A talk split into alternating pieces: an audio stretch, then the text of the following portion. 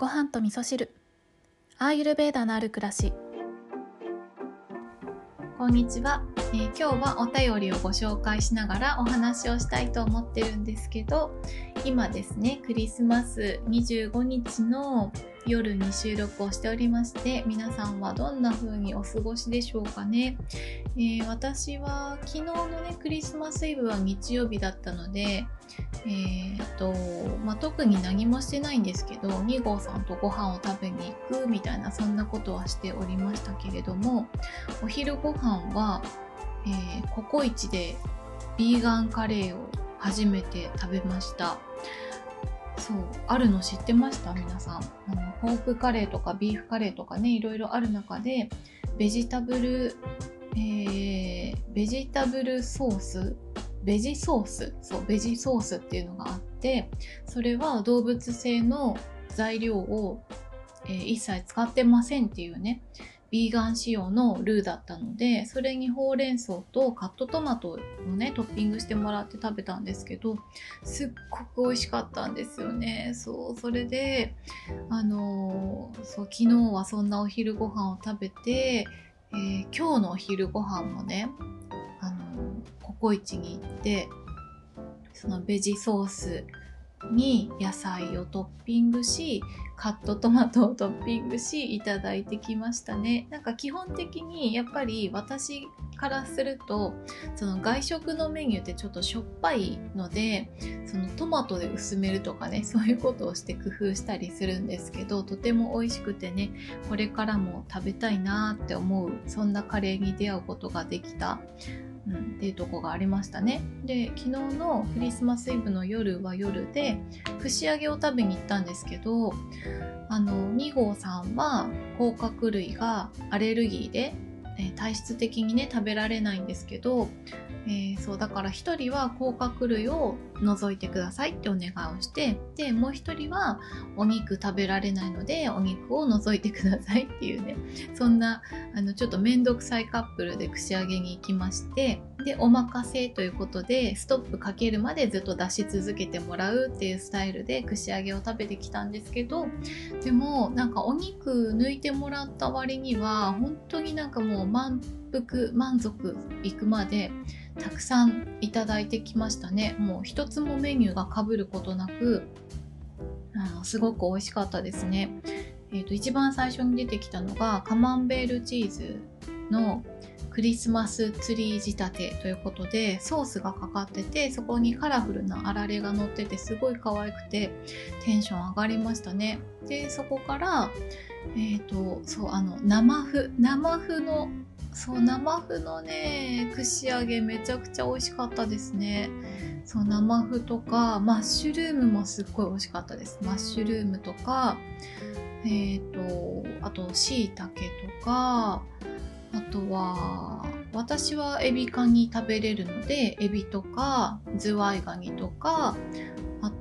は、まあ、お魚とかねいろんなの食べたんですけどすごくね大満足の夜ご飯でしたね、うん、そんなクリスマスを過ごしておりましてもう満腹だったのでねクリスマスケーキの別腹は残っていなかったので、はい、ただただ串揚げを食べましたカレーを食べましたっていうねそんな日を過ごしておりました。で今日は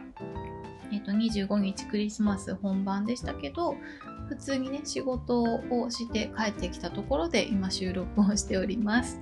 はいではですね本題のお便りをご紹介しながらお話をしたいんですけど今日はお便りの中でねプライドについての、えー、お便りをいただきましたのでそちらをご紹介しながらお話しするんですけどあのプライドって何だっけと思ってね今さっきね、え、ちょっとネット検索して一般的にプライドっていうのは何なんだろうってことを調べたらちょっと読みますね。あの、ただ、簡単に調べただけなんですけど、えー、プライドとは、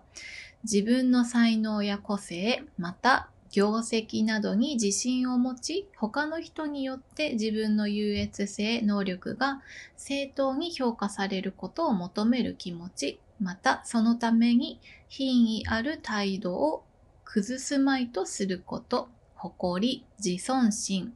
えー、自負心、矜持、はい、こんなことが書いてありました。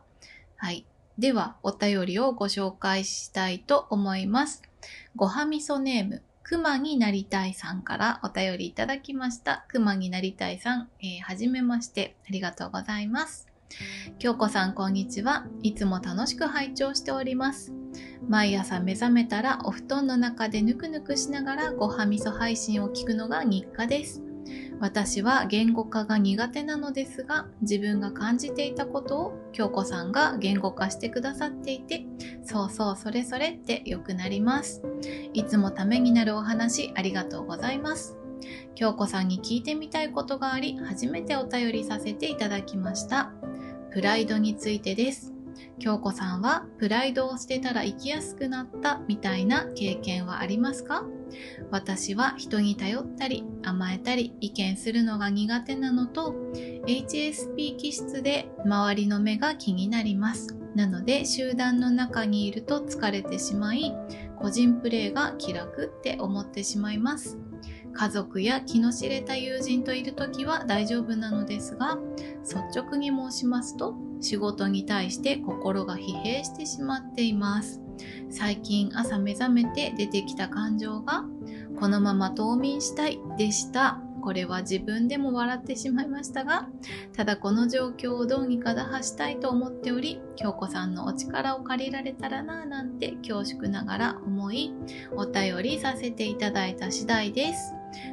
もっと人に頼ったり甘えたり意見できたら楽になる気がするのですがなぜそれができないんだろうと自分なりに考えてみるとプライドの高さが原因なのかなと思っています。頼れない甘えられない意見できないのは自分がどう見られているかというプライドを気にしてしまうのかなとそんな自分を受け入れることがまず大事なのかなとも思うのですが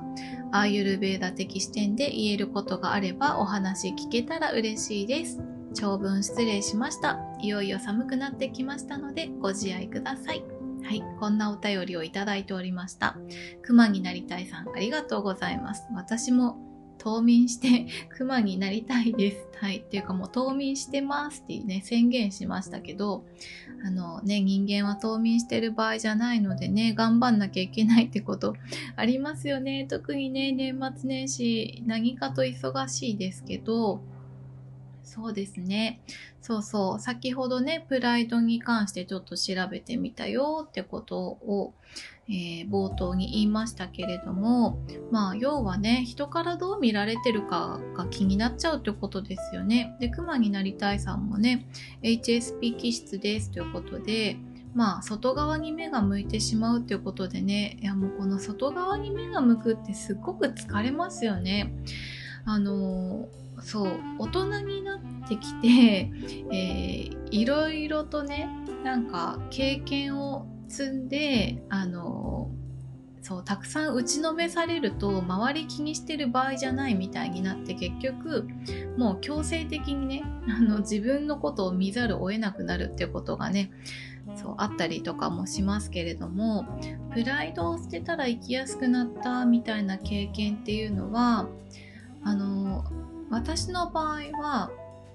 えっ、と、プライドを捨てたらというか、えっ、と、なんていうのかな、周りの人に頼ったら面白いことが 起こるようになったっていう経験はありますね。そう、やっぱり、あの、周りの人に頼るってこれも結構ね、あの、スキルだと思いますよ。あの慣れとか経験を積んでできるようになることなんじゃないかなって思っていて、ね、上手に周りの人に頼って生きてる人を見るとねすごいなって思ったりすることもあるんですけどこれは多分ね場数を踏んでいくとできるようになるんじゃないかなって思っていて、うん、私の場合は特にこの周りの人に頼頼れるようになったきっかけとしては自分が病気になったことが一番でしたね。それまでは恐る恐る頼ってたみたいなとこがあってそれこそもしかしたらそれはプライドだったのかあそうですね。私の場合は自分の仕事に対しての完璧主義でしたね。うん、なんかその自分が思っている、えーと、仕事の成果がうんとそう一番。そのその結果が出せないとダメっていう風に決めつけちゃってたとこがあって他の人に頼むとやっぱり自分がやるよりも精度が落ちちゃうからそれでお任せできないってことがあったりして結局そうなると自分でやるのが一番いいからあの個人プレイになっちゃうってことがあったんですけどでもやっぱりね人を育てる上で、えー、ちょっとずつねお任せしていかなきゃいけないっていうことは分かってるんだけどなかなかできないってことが結構あったんですよね。でも結局自分が病気で倒れて何もできないっていう風になったら頼らざるを得ないってことになってであのそうその時はもうあの指示もろくにできないぐらいな状態だったんだけど私がいなくてもなんとなくみんな回してくれていてその時にねやっぱり自分だけで生きてるんじゃないんだなってことをすっごく実感したからそこからねみんなの力を頼ろうっていう風にね思えるようになったしあのそうみんなに頼っちゃってなんか申し訳ないなって私は思ったんだけどみんなはなんか力になれたことがあの嬉しかったみたいな感じで、えー、言ってくれたんですよ。もっと頼ってくださいとか、もっと仕事振ってくださいとか、一人で抱え込まないでくださいとか言ってくれたんですよね。なんかそれがすごく嬉しかったし、その時に逆の立場のことをね、考えるようになったんですよね。そう、あの、頼られた人はどう思うかってことを考えられるようになって、うん、自分だったら多分頼られたら嬉しいかなって思ったんですよね。あれですよ。いっぱいいっぱいの時に あれやってこれやってほしいとか言われたらちょっとすいません今無理ですみたいになるかもしれないけどでもうーんなんか余裕がない状態だったとしても今どうしてもこれが今手離せないからこれだけお願いできないかなとか言ってもらってた時に自分が力になってそれに対して「いやほんと助かったありがとう」とかって言われたらすごく嬉しいかなって思いますね。うん、なんか頼るとか頼られるとかそういうことがあるから人に感謝するきっかけができたりとかありがとうって自分が言えるきっかけができたりとか、まあ、逆にねありがとうって言ってもらえることが生まれたりとかそうやって人とね人が関わり合うことでなんかこの気持ちの交換みたいなこともね生まれてくると思うので